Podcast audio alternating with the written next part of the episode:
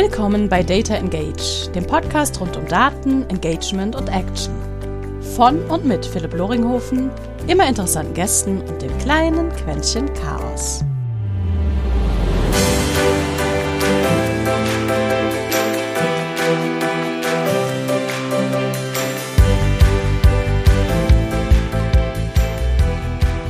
Und herzlich willkommen zu einer weiteren Episode Data Engage, einem kleinen Podcast rund um Daten, Kommunikation und wie wir daraus alle insgesamt irgendwie vielleicht manchmal ein besseres Leben, besseres Marketing und coolere Produkte haben. Heute dabei ein Mensch, von dem ich, was Vater, was Eltern sein kann, was Vater sein kann, schon viel mitnehmen durfte, aber auf der anderen Seite, der mich beim TDWI durch viele Beiträge auch schon sehr positiv beeinflusst hat, besonders was ein agiles Mindset im Bereich Daten angeht. Heute dabei Dr. Michael Zimmer, CDO der Zürich-Gruppe Deutschland. Und genau. Michael, vielen Dank erstmal vorneweg nochmal, dass du dir die Zeit nimmst, heute mit mir zu quatschen. Und einleitend habe ich direkt mal eine ganz blöde, freche Frage an dich. Was war dein größter Datenfuck-up? Ich muss gestehen, ähm, riesige Fuck-ups hatte ich glücklicherweise nicht. Also meine größten Fails waren eher, dass ich als Berater im klassischen Projektgeschäft in so Politik reingekommen bin und bis zu dem Zeitpunkt, wo man mich dann sozusagen als plakatives Opfer aus dem Projekt getragen hat, nicht mitbekommen habe, dass dem so ist.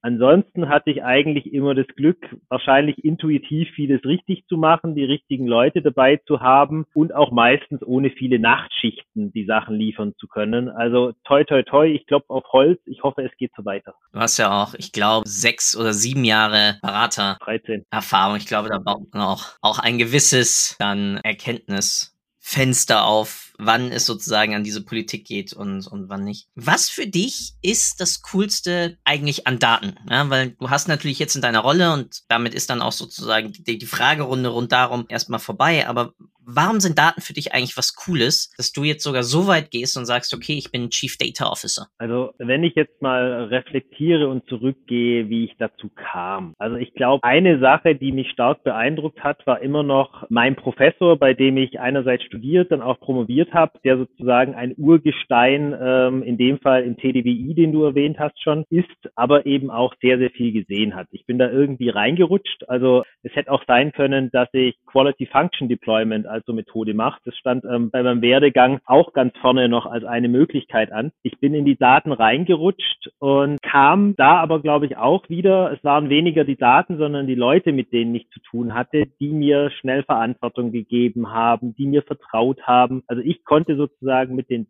Daten, mit den Tools, ähm, mit den Konzepten, mit den Aufgaben selber wachsen und so wird dann eigentlich eine positive Spirale, weil je mehr ich gemacht habe, desto mehr habe ich gesehen, desto interessanter war es. Dann kam diese Agilität als Promotionsthema, was 2007 der Zeit noch voraus war, ähm, beschäftigt mich aber immer noch bis heute. Also dementsprechend muss ich sagen, am Ende ähm, die Leute, mit denen ich zu tun habe, machen es aus. Und es sind sehr, sehr viele inspirierende Leute dabei, dass ich auch immer noch einiges lernen kann. Und ähm, wenn man jetzt guckt mit KI ähm, und neuen analytischen Methoden, ist halt gerade eine super Zeit, weil durch künstliche Intelligenz ich das erste Mal in der Lage bin, den Wert von Daten richtig in einem Use Case zu beziffern.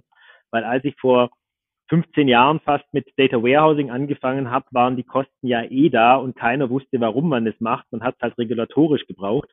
Und jetzt bin ich in der Lage, wirklich zu zeigen, das liefert den Nutzen. Wenn ich das und das besser mache, kann ich das ziehen.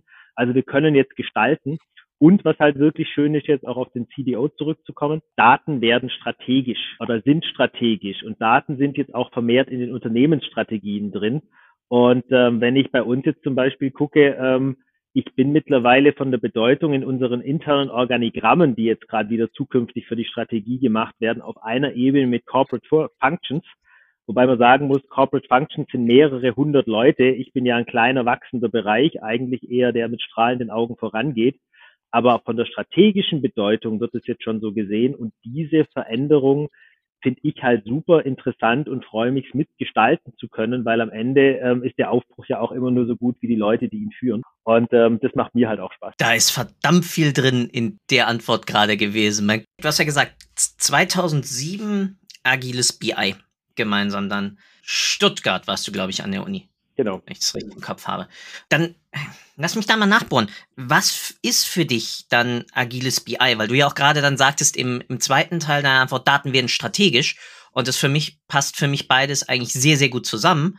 Äh, wobei natürlich auch viele Strategien noch immer als etwas in Stein gemeißeltes sehen und das ja, vielleicht greife ich da jetzt deine Antwort etwas zuvor, entschuldige, aber ein bisschen konträr ja dann ist zum Thema Agil und BI und Analysen. Ähm, jein. Also wenn ich mir angucke, ich war ja immer ein Verfechter. Also als ich angefangen habe im TDWI dann auch mit meiner Doktorarbeit 2007 und auch mit so einer Arbeitsgruppe, was ist Agilität, ähm, kam von den ganzen Beratungshäusern, es muss rauskommen, Agilität ist Scrum. Scrum ist besser als der klassische Wasserfall. Und übrigens, wenn ich agil arbeite, bin ich immer erfolgreicher, kostengünstiger und schneller als das ist nicht meine Meinung, sondern für mich ist Agilität die Eigenschaft einer Organisation. Also ähnlich wie die die Ingenieure oder die Produktionsstätten schon immer so eine Flexibilität in ihre Städten eingebaut haben, um Produktionsstätten umzustellen. Also du musst halt einen gewissen Invest machen, um flexibel zu sein. Und ähm, das brauche ich einerseits in meinen IT-Architekturen, in meinen Datenarchitekturen, aber auch im, im, im Kopf und im Mindset der Mitarbeiter. Und es reicht halt nicht nur zu sagen, ich habe ein Vorgehensmodell oder ich habe jetzt hier mal ein neues Deployment-Verfahren, sondern ich muss halt aus meiner Sicht, um agil als Unternehmen zu sein, in gewisse grundlegende Strukturen hinter, äh, investieren und die regelmäßig hinterfragen, um einfach zu gucken, dass ich mich anpasse. Weil Agilität ist ja auch eine Geschichte, wenn ich jetzt in die reine Definition gehe, ich muss ja auch ähm, mein Außen adaptieren und darauf halt möglichst schnell im besten Fall nicht nur reagieren, sondern agieren. Vor dem Hintergrund liest sich das mit Strategie bei mir gar nicht so aus, weil die mache ich ja auch nicht. Klar, ich habe irgendwelche ähm, Jahrespläne, aber wenn wir ehrlich sind, ähm, wenn ich erfolgreich sein will, muss ich die auch regelmäßig hinterfragen, muss die challengen, muss Einflussfaktoren reinnehmen, vielleicht nicht täglich, aber ähm, doch irgendwie mal quartalsweise, monatlich, halbjährlich im kleinen Stil gucken, bin ich noch richtig auf Kurs. Was mir aber noch wichtig ist, ähm, auch in der Diskussion, und da bin ich, glaube aber auch nicht jeder Freund der Agilisten, weil vieles, was heutzutage als agil verkauft wird, für mich schon zum Teil was Sektenartiges weil da geht es nicht darum, Nutzen zu stiften, sondern sozusagen den wahren Glauben zu vertreten. Und ich hatte viele Agilisten, die sich dann auch so nennen, die dann meinen, ja nee, das, was ihr macht, ist Scrum. Oder in der reinen Lean-Lehre darf man das nicht machen. Und da verlieren sie mich halt, weil ich halt sage, ähm, ich will Nutzen stiften, ich will für die Leute da sein und ich brauche ein positives Mindset, dass die Leute in der Lage sind, zu priorisieren, eigenständig zu arbeiten, ähm, Wandel aufzunehmen. Und ich brauche nicht jemand, der sagt, ich habe jetzt hier meinen Backlog, das muss gefüllt werden. Und tief im Herzen arbeite ich das Backlog genauso ab wie mein Wasserfall. Es ändert sich nur, dass ich bei Scrum.org eine Scrum-Zertifizierung gemacht habe. Tief im Innern bin ich aber immer noch der gleiche Bürokrat. Und ähm, das ist halt das, was ich immer so zum Teil auch in meiner Beratungszeit gesehen habe. Zusammenfassend, Agilität und Strategie schließen sich nicht aus, aber für mich ist es einfach eine Mindset-Geschichte und ich brauche einfach Leute, die wollen, die das mitgestalten, die wissen, wo man halt auch mal in zusätzliche Strukturen investieren muss und die das Ganze halt nicht zur Selbsterfüllung machen, sondern als Mittel, um dem Unternehmen etwas zu bringen. Spannend. Während deiner Ausführung gerade fiel mir im Kopf immer wieder das Wort Resilienz natürlich dann in dem, in dem Kontext ein. Also Resilienz als die Fähigkeit von uns, kommt ja erstmal aus dem biologischen Sinne, aber dass wir auf bei unvorhergesehenen Sachen und in diesem Fall jetzt sagen wir mal Marktveränderungen, Änderung der Gesetzgebung, Änderung des Kundenverhaltens, Covid als Stichwort, trotzdem noch immer handlungsfähig dann in solch einer Situation bleiben. Ich glaube, genau da helfen uns ja dann Daten bei, weil wir dadurch uns überhaupt erst es ermöglichen, das Ökosystem, in dem wir agieren, zu visualisieren, besser zu verstehen und dementsprechend dann auch, ja, Stichwort dann in diesem Falle agil, genau auf diese Veränderungen, auf die du auch angesprochen hast, eigentlich zu reagieren. Deswegen, so wie du es jetzt erklärt hast, kann ich es vorhin ganz nachvollziehen, weil dann, damit sind ja Daten dann genau das, was eine Strategie überhaupt dann resilienzfähig machen, genau diese Reaktionsfähigkeit beizubehalten oder überhaupt erst zu ermöglichen? Also prinzipiell ja. Ich bin mit unseren Strategen immer im Austausch und sage halt, für mich ist, sind Daten ähm, der, der Mörtel oder sozusagen hier der Kleber zwischen den anderen Sachen. Das hält zusammen, das verbindet und stellt halt sicher, dass die strategischen Themen überhaupt ermöglicht werden, weil am Ende lässt sich halt alles auf ähm, die notwendige Datengrundlage und die notwendige Flexibilität, das Ganze ähm, baukastenartig zusammenzusetzen, zurückführen. Wenn man Resilienz jetzt nachher nimmt, wenn wir gucken, wie es gerade gebraucht wird, ist ja eigentlich auch, könnte man ja sehen, Agilität als Begriff hat sich jetzt in 15 Jahren so ein bisschen abgenutzt. Wenn ich mir angucke, was im Kern bei den Business-Resilienz-Geschichten drinsteckt, dann hat es schon sehr, sehr viel Gemeinsamkeiten. Wenn man jetzt aber auch nochmal Resilienz im eigentlichen Sinne anguckt, also im, im ähm, psychologischen, da ist ja wieder das Interessante, da schaffe ich ja diese Grundlage nicht, sondern es gibt halt Menschen, die gehen mit Notsituationen oder Druck anders um als Dritte und stecken es halt besser weg. Also wenn ich bei uns gucke, ähm, ich bin Gott froh, dass ich mich abends ins Bett lege, schlafen kann und am nächsten Tag sieht, sieht ja die Welt viel besser aus. Also um diese Eigenschaft bin ich dankbar. Meine Frau, ähm, wenn sie nachts aufwacht, grübelt sie. Warum sie so ist, ich tief durchschlag, keine Ahnung. Also ich glaube, da in der eigentlichen Geschichte kannst du nichts dran ändern. Im Business ist es sehr, sehr nahe an meiner Agilitätsdefinition. Die Geschichte gerade zwischen dir und deiner Frau kann ich nachvollziehen, besonders äh, seitdem wir dann das erste beziehungsweise beide Kids auch haben. Ist witzigerweise, mein Schlaf hat sich wenig verändert, der von ihr äh, ist eindeutig sehr viel leichter oder weniger tief leider geworden. Also könnte man jetzt sicherlich biologisch. These. Ah, okay. Ich habe es gemerkt, wir hatten ab und zu, ähm, wo wir den unseren ersten dann mit dem Fläschchen ähm, gestillt haben oder halt das Fläschchen gegeben haben mhm. irgendwann, war ich auch nachts in Charge. Und was ich wirklich merke ist, also jetzt unabhängig von dem Grübeln, aber wenn ich weiß, ich bin mit dem Kind alleine oder ich bin verantwortlich, höre ich's. Wenn ich hingegen weiß, meine Frau ist da und wie jetzt bei der zweiten, sie ist für Stillen verantwortlich, dann blende ich das meistens aus. Also ich glaube, das ist auch nochmal eine unterbewusste, zumindest bei uns, eine Rollenmodellgeschichte in dem Fall, dass ich dann die Verantwortung einfach abgebe, weil ich ja weiß, sie ist da. Das kann ich, glaube ich, sogar so unterschreiben. Aber am Ende ist ja auch wieder schön sozusagen Vertrauen, Wissen, dass man dann eben auch weiß, der andere ist da. Im Umkehrschluss, ähm, wenn ich verantwortlich bin, bin ich zum Glück aber dann auch.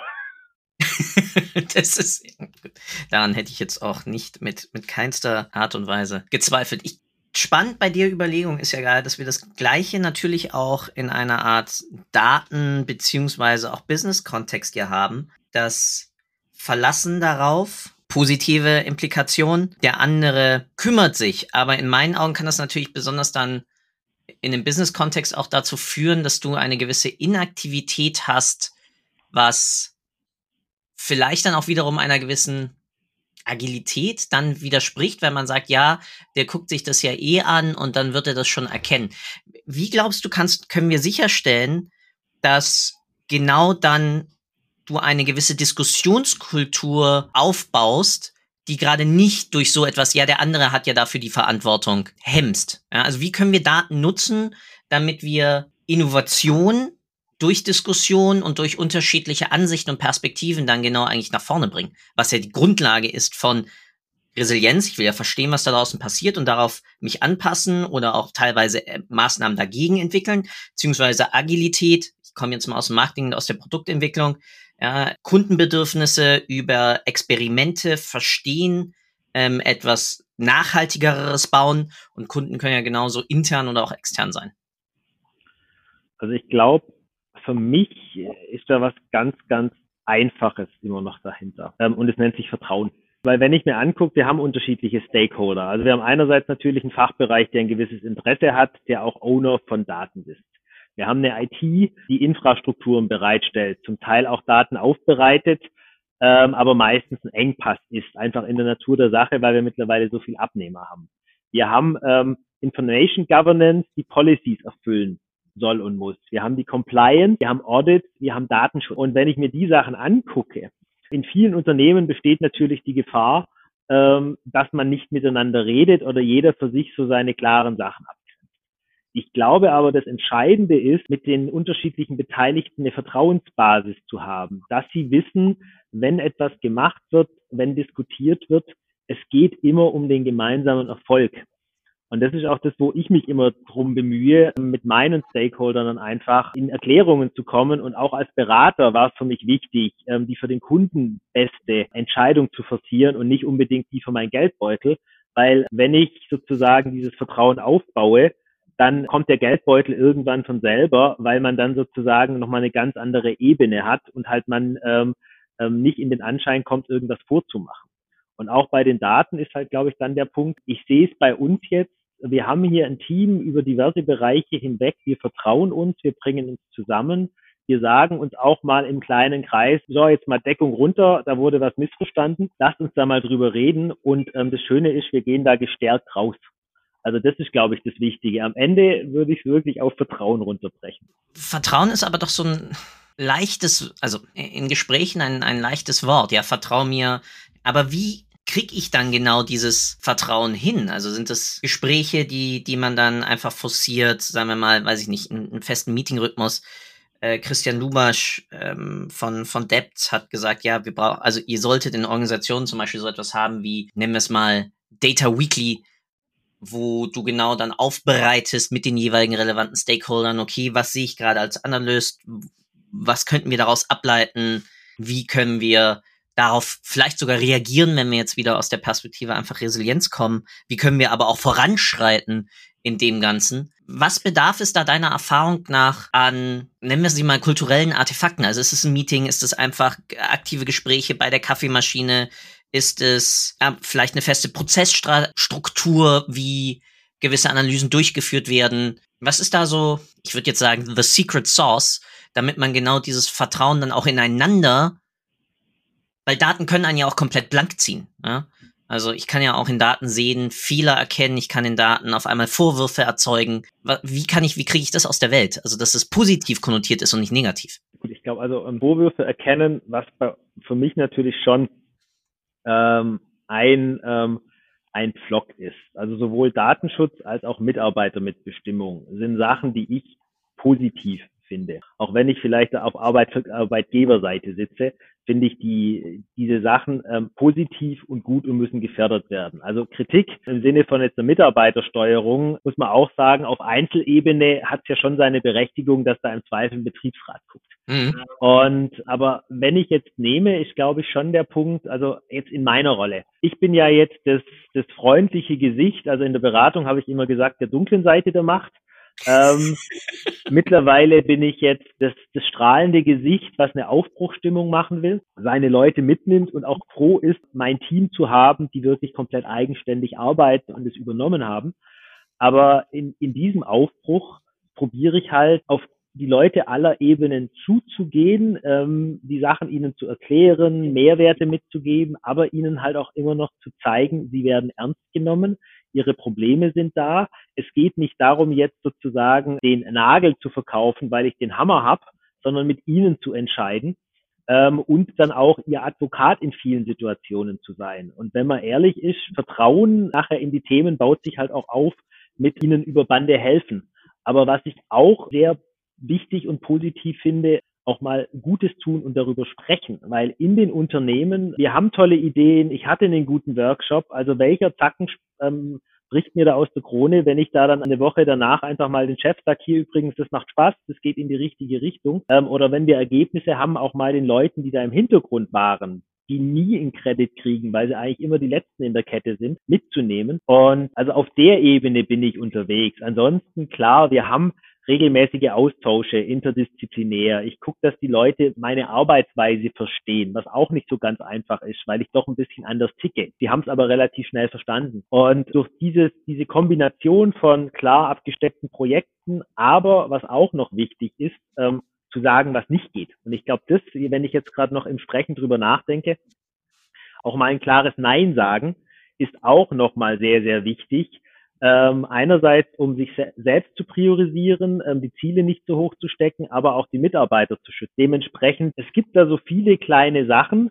ähm, aber ich würde sagen, am Ende ist da vieles auf der menschlichen und menschelnden Ebene unterwegs und die Strukturen dahinter mit Dailies, mit ähm, nachher Datenverantwortlichkeiten, die sind eigentlich klar, aber um sie zum Leben zu bringen, brauchst du halt eigentlich, ähm, du bist ja Marketing, die Rampensau, die das dann einfach auch mal verkauft, erklärst. Und was ich jetzt zum Beispiel auch probiere anzugehen, unsere Policies, ähm, Datenpolicies. Ähm, ich werde höchstwahrscheinlich Erklärvideos dafür mal machen, weil ich sag, die Themen sind so wichtig. Ich will, dass die verstanden werden. Also mit diesen bunten Bildchen, dass die Leute einfach auch mal sehen. Und was ich da auch gemacht habe, war ähm, bei einer Policy, dass ich dann gesagt habe, so, und jetzt, wir holen uns jetzt drei Sachbearbeiter und wir gehen das mit denen durch. Ähm, und die meinten, oh cool, würden sie, sie haben zwar höllisch viel zu tun, aber sie fanden es super interessant, sie können es gestalten und es ist das erste Mal seit langem, dass sie auch so eine Policy wieder verstehen. Und ich denke, das ist halt, die Leute mitnehmen auf allen Ebenen, für sie da sein. Ja, Allzweck Antwort habe ich keine, sondern so viele kleine Sachen, die wahrscheinlich aber auch mit meiner persönlichen Art zusammenhängen, ähm, weil so bin ich halt auch. Ich glaube, das, das Wichtigste, was du gerade angesprochen hast, ist dieses Mitnehmen. Also, wie du es jetzt gerade erklärt hast, zum Beispiel mit euren Data Policies involvieren. Und ich glaube, auch das ist dann der, jetzt lassen wir mal das schöne englische Wort dazu kommen, Enabler, dann auch wirklich, oder nennen wir es, das Verständnis und auch die Begeisterung damit zu wecken, womit du dann das, was wir initial angesprochen hatten, den ganzen Bereich Agilität mit und durch Daten, Business Intelligence dann auch wirklich ermöglicht.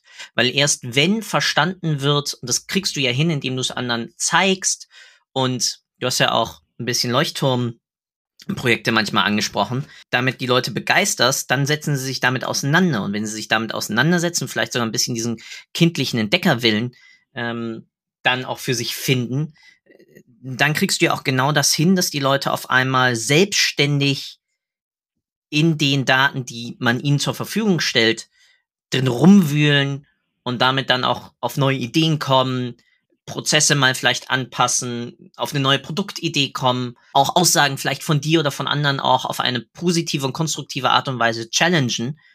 Aber die Grundlage genau dafür ist, diese Transparenz zu erschaffen durch solche Erklärungen. Ich will doch gar nicht gechallenged werden. Nein, Spaß beiseite. Ähm. Was tust du dann hier? ähm, nein, ich glaube, wenn ich jetzt auch wieder so ein bisschen zurückdenke, was sich bei mir durchzieht. Ähm, das erste Mal kam ich Anfang meines Studiums im Buch von Kemper, also irgendwann dann auch mein Doktorvater, also an der Seite, als ich über Business Intelligence, ähm, das war so Standardwert, und da stand ähm, halt ein Ding drin, think big, start small, but start. Das hat er ja auch von irgendwo übernommen. Aber das war sozusagen das erste Mal, dass ich damit in Verbindung kam. Und wenn wir ehrlich sind, das ist es ja auch, auch mit den Leuchtturmgeschichten. Denk an das große Ganze, überleg, wie du es klein greifbar machen kannst. Kritik an Agilität, bitte nicht iterativ vorgehen, sondern inkrementell, also wirklich die Puzzlesteine zusammensetzen. Wenn du das tust, kriegst du, glaube ich, so Sachen hin. Und es ist ja immer die, die Politik der kleinen Schritte, also auch wenn man diese Bilder, die auf LinkedIn rumgehen mit der, mit der Leiter, ähm, viele kleine bringen dich ans Ziel, viele große bringen dich zum Scheitern und du kommst gar nicht hoch. Ich glaube, das macht zahlt ja dann aus. Und wenn wir ehrlich sind, ist es ja auch das Kernprinzip von der Agilität. Du solltest halt nur gucken, dass du die Leiter im Zweifel an die richtige Mauer oder an den richtigen Baum anlegst, um dann auch ernten zu können. Aber darum geht's ja auch. Also groß denken, aber mal loslegen. Ja, spannend, dass du den Vergleich aufnimmst zwischen inkrementell und äh, iterativ. Mal aus der Testing-Historie von mir äh, Buzzword Conversion Rate Optimierung. Ich versuche natürlich bei vielen Sachen auf agilen Vorgehensweisen eigentlich ja genau über iterative Vorgehensarten unterschiedliche, teilweise komplett unterschiedliche Ansätze dann gegeneinander mal auszuprobieren. Und erst wenn ich dort gemerkt habe, dass ich auf einem richtigen Pfad bin, jetzt sei mal dahingestellt, woran ich erkenne, was der richtige Pfad ist, ähm, dann halt in ein dann inkrementelles Vorgehen zu wechseln, weil es bringt mir nichts, jetzt mal ganz blöd gesagt, wenn ich von Anfang an testen würde, auf welches Wording irgendjemand besser reagiert, sondern überhaupt mal zu schauen, ist die Art und Weise, wie ich jetzt gerade diese Aussage frame und zusammensetze, eigentlich etwas Richtiges, auch vergleichbar mit eine Dashboard-Variante gegenüber einer anderen, wo kriegt der jeweilige Nutzer zum Beispiel eine höhere und für ihn besser verarbeitbare Informationsdichte wo kriegt er, wo kann er besser mit arbeiten, wo kann er besser auch vielleicht darauf reagieren und dann daran mit ihm zu schrauben. Ähm, also da würde ich sagen, ich glaube, man braucht beides. ich verstehe aber auch, wo du herkommst. Ja? Also ich verstehe natürlich den Ansatz zu sagen, du kannst bei solchen, nennen wir sie mal Radikalschritten, natürlich auch viel einfacher scheitern.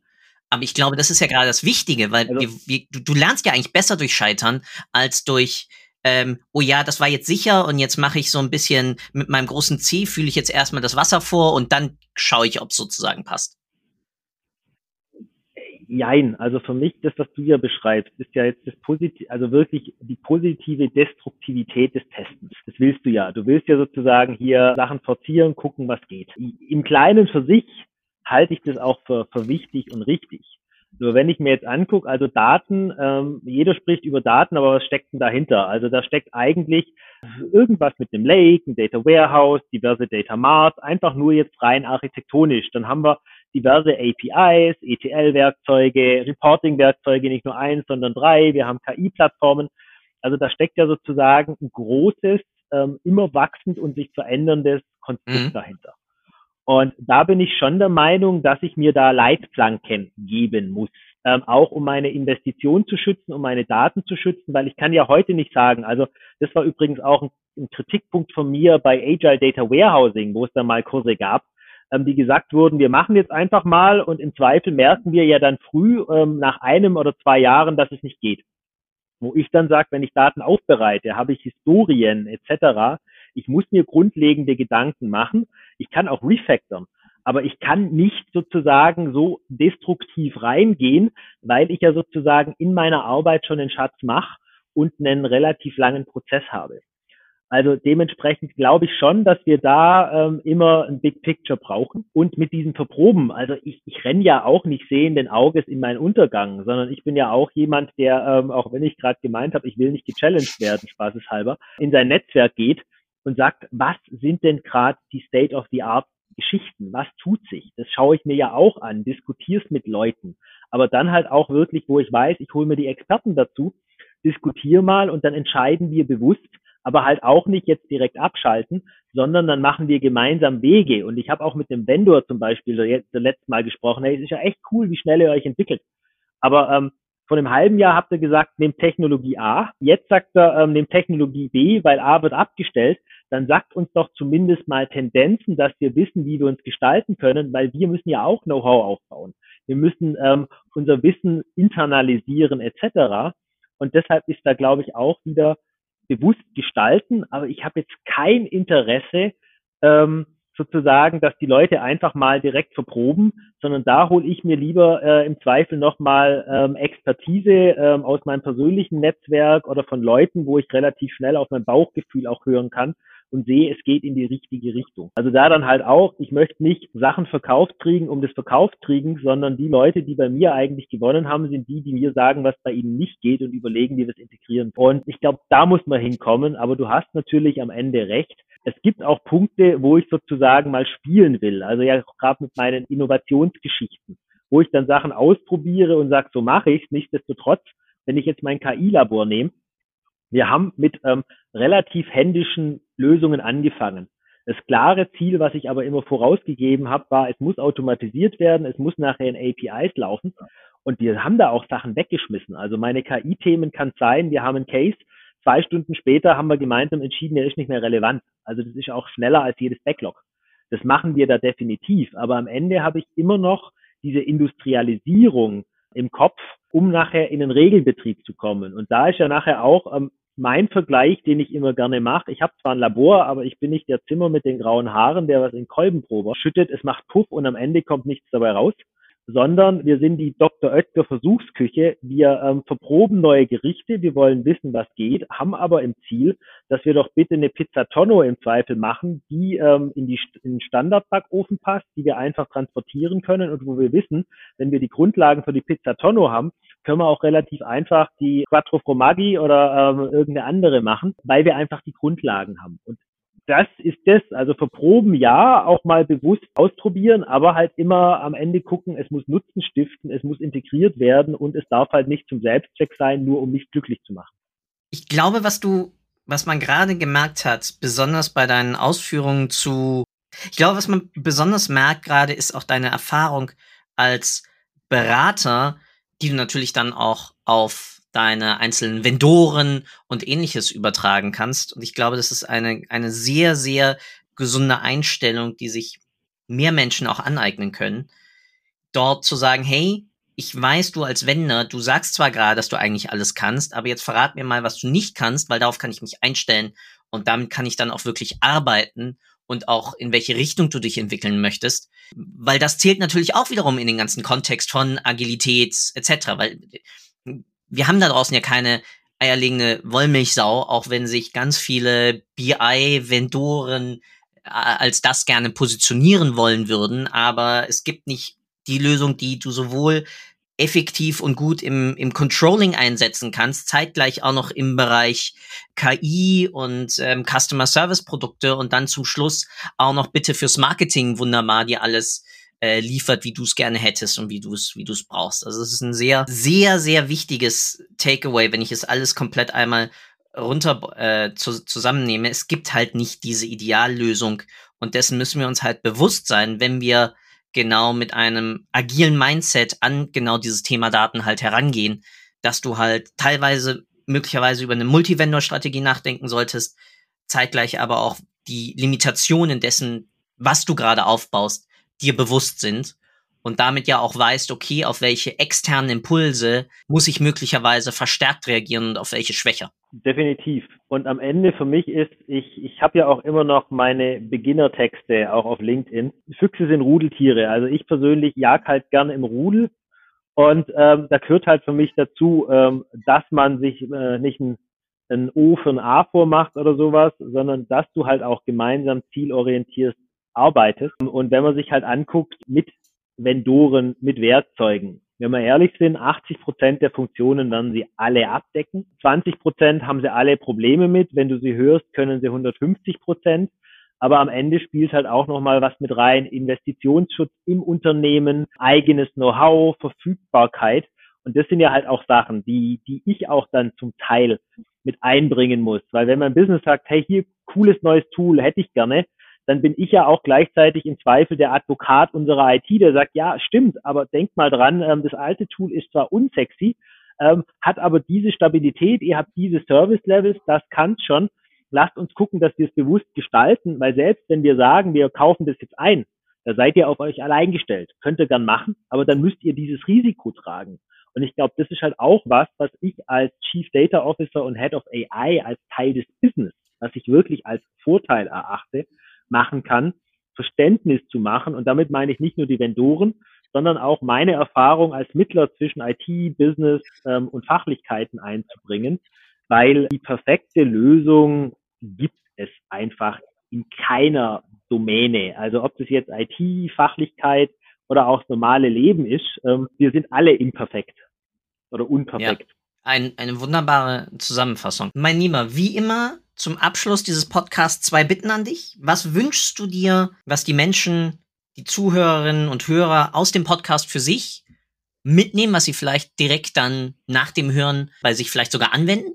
Und das zweite, wie immer, der Abschluss der Episode gehört dir. Du darfst erzählen, tun und lassen, was du möchtest. Du darfst mir nur nicht danken, weil das tue ich jetzt. Michael, vielen, vielen Dank für deine Zeit. Vielen Dank für das wirklich offene, für mich echt auch bereichernde Gespräch. Und the stage is yours. Vielen Dank. Gut, dann übernehme ich. Also ich glaube für mich, auch wenn ich jetzt relativ viel geredet habe, liegt in der Natur der Sache, also dieses Konzept, ist aber, glaube ich, das Entscheidende. Daten Analytics ist ein Geschäft mit Menschen. Und für mich ist eine Sache, die mich auch echt lang zum Nachdenken gebracht hat, Barry Devlin als einer so dieser Data Warehouse Götter damals, habe ich auf einer Konferenz getroffen, saß da mit ihm an der Bar und ein Satz, den er gemacht hat, das Wichtigste für ihn ist, wo er gesagt hat, in seinen Situationen mit Kunden, mit ähm, Datenleuten, please tell me more, zuhören. Und ich glaube, das ist auch das Entscheidende. Wir sollten alle viel mehr zuhören, ähm, die Sachen mit aufnehmen. Ich muss auch sagen, ich kann auch noch besser im, im Zuhören werden. Ich bin selber jemand, der gerne und viel redet. Dementsprechend, aber wenn wir mehr hören, ähm, dann glaube ich auch unsere Produkte besser, weil Einstieg war Vertrauen. Um Vertrauen aufzubauen, gehört Verstehen, Zuhören dazu.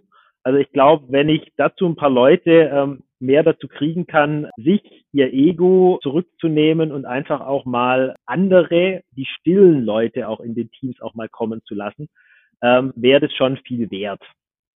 Und für meinen freien Teil, ähm, was will ich sagen? Ähm, was ich so sehe, ähm, was mir wichtig ist, einerseits, ich glaube, es kam auch raus, ähm, ich will Spaß an der Arbeit, ich will meine Leute motivieren, äh, meine Leute sollen mich motivieren. Ich glaube an sie, sie hoffentlich an mich. Ich glaube auch an meine Chefs, ansonsten hätte ich nicht so viel Spaß. Und dementsprechend, wenn sich Leute natürlich ähm, davon angesprochen fühlen, ähm, ich probiere eine gute Stimmung zu schaffen, wir suchen immer neue Mitarbeiter, jetzt auch bald Data Consultants, die dann auch Fachlichkeit und IT gemeinsam zusammenbringen, weil ähm, wir müssen uns besser verstehen. Also wenn es da so Consultants, Senior Consultants gibt, die das hören, die keine Lust mehr auf das Reisen haben, gerne bei mir melden. Und abschließend eine Sache, die ich immer noch super toll finde und auch gerne fördere. Einer unserer Mitarbeiter, also ein Kollege von mir, zeichnet Comics. Und die Erträge gehen immer an ein Kinderhospiz. Dementsprechend, da bin ich einfach ähm, als Vater was, das ist eine Sache ähm, super sinnvoll. Du willst nie, dass, es dass du es selber erlebst. Also wenn ihr was Gutes tun wollt als Firmen, auch mal Comics braucht, Ralf Sprenger malt und das Schöne ist, die Zürich tut die Spende, die ihr dafür kriegt, äh, mit ihrer Foundation verdoppeln. Und um da nochmal positiv Werbung zu machen, ein ehemaliger ähm, sozusagen Partnerschaftskollege von Google, der mittlerweile bei einer anderen Firma Expleo arbeitet, hat dann bei Ralf Sprenger auch sein Jahresabschluss-Comic zeichnen lassen mit dem Resultat, dass er auch was Gutes ein Kinderhospiz tut. Solltet ihr das machen wollen, geht gerne auf meinen Kollegen Ralf Sprenger zu. Wir tun damit was. Sau cool. Mein Lieber, zu beidem packe ich die Links selbstverständlich in die Show Notes. Und ähm, damit bleibt mir nur zu sagen, ich wünsche dir einen wunderschönen Tag und ciao, ciao. Ciao. Danke für deine Zeit. Ich hoffe, du konntest auch heute wieder etwas für deinen Umgang mit Daten mitnehmen und bist dem Warum ein Stückchen näher gekommen. Ich auf alle Fälle. Hinterlasse doch bitte eine Bewertung auf iTunes, Spotify oder von wo auch immer du gerade zuhörst. Das hilft wirklich sehr. Bis zur nächsten Folge bei Data Engage. Dein Philipp.